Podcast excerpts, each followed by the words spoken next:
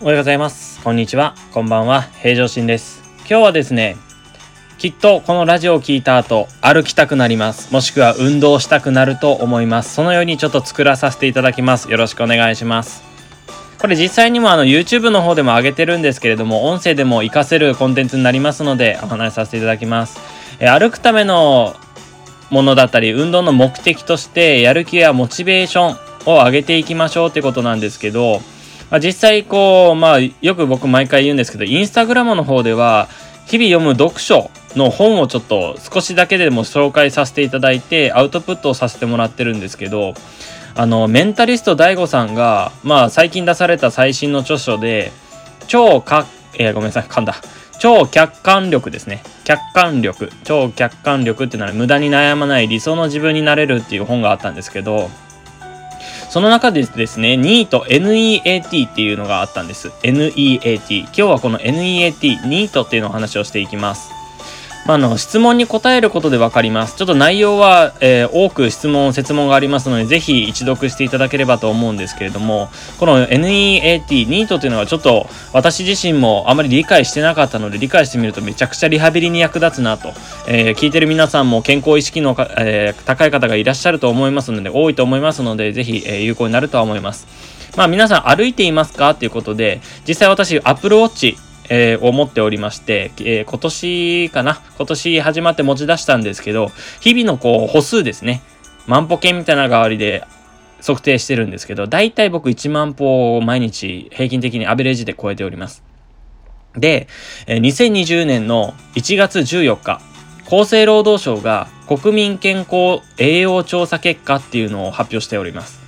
で、日本人の平均歩数なんですけれども、皆さんなんか大体ですいいですけど、イメージつきますか？男性は6794歩。これはもうあの年年齢は全部統一です。全員の年齢をで、えー平均を出しております。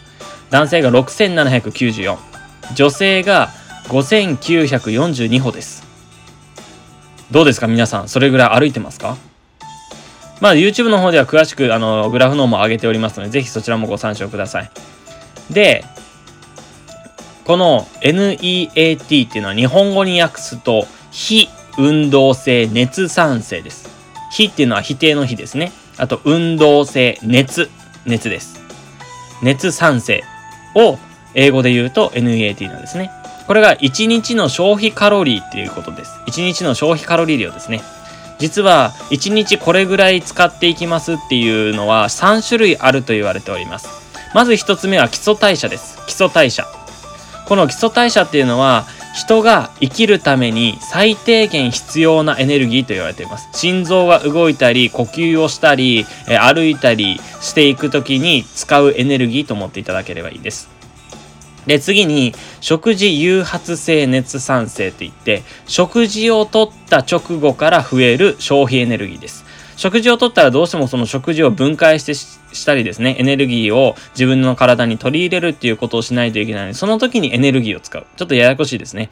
なので、えー食事をとって、ええー栄養を取る、取り入れるためにエネルギーって実は使うんですよ。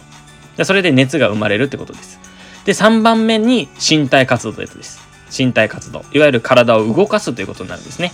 で、この身体活動っていうのは、運動と、その運動以外です。ここです。運動以外が今日のメインの NEAT になるわけです。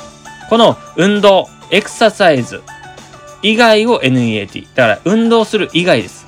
これ何なのかっていうと、まあ、全体の比率で言えば基礎代謝、えー生きていくための必要なエネルギーがだいたい50から70%個人差あります。で食事誘発性熱産生が10%です全体の。でこの身体活動3番目の身体活動が20から40%これで全部で100になる。これをバランス取っていくわけですね。じゃあもう本題、えー結論っていうか本題になりますけど NEAT が何かっていうと肥満者。肥満いわゆる太っている人と非肥満者。太っていない人の NEAT ニートを比較した研究で在時間座っている時間を比較したという研究があります。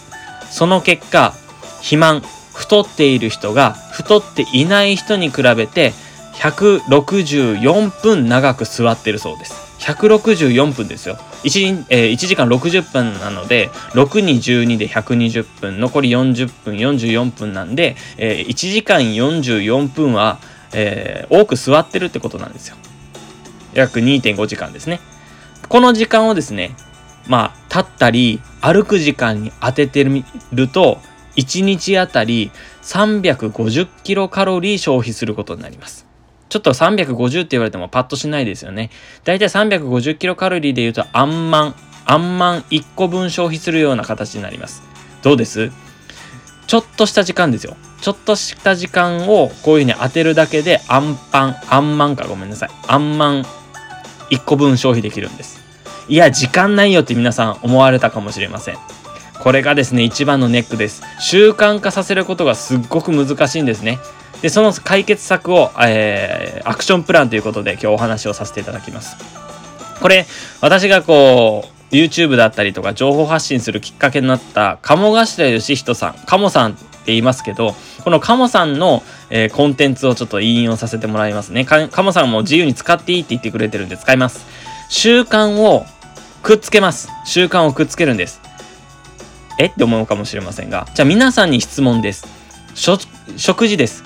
食事をすることは当たり前にしますよね。じゃあ、食後にすることは何ですか？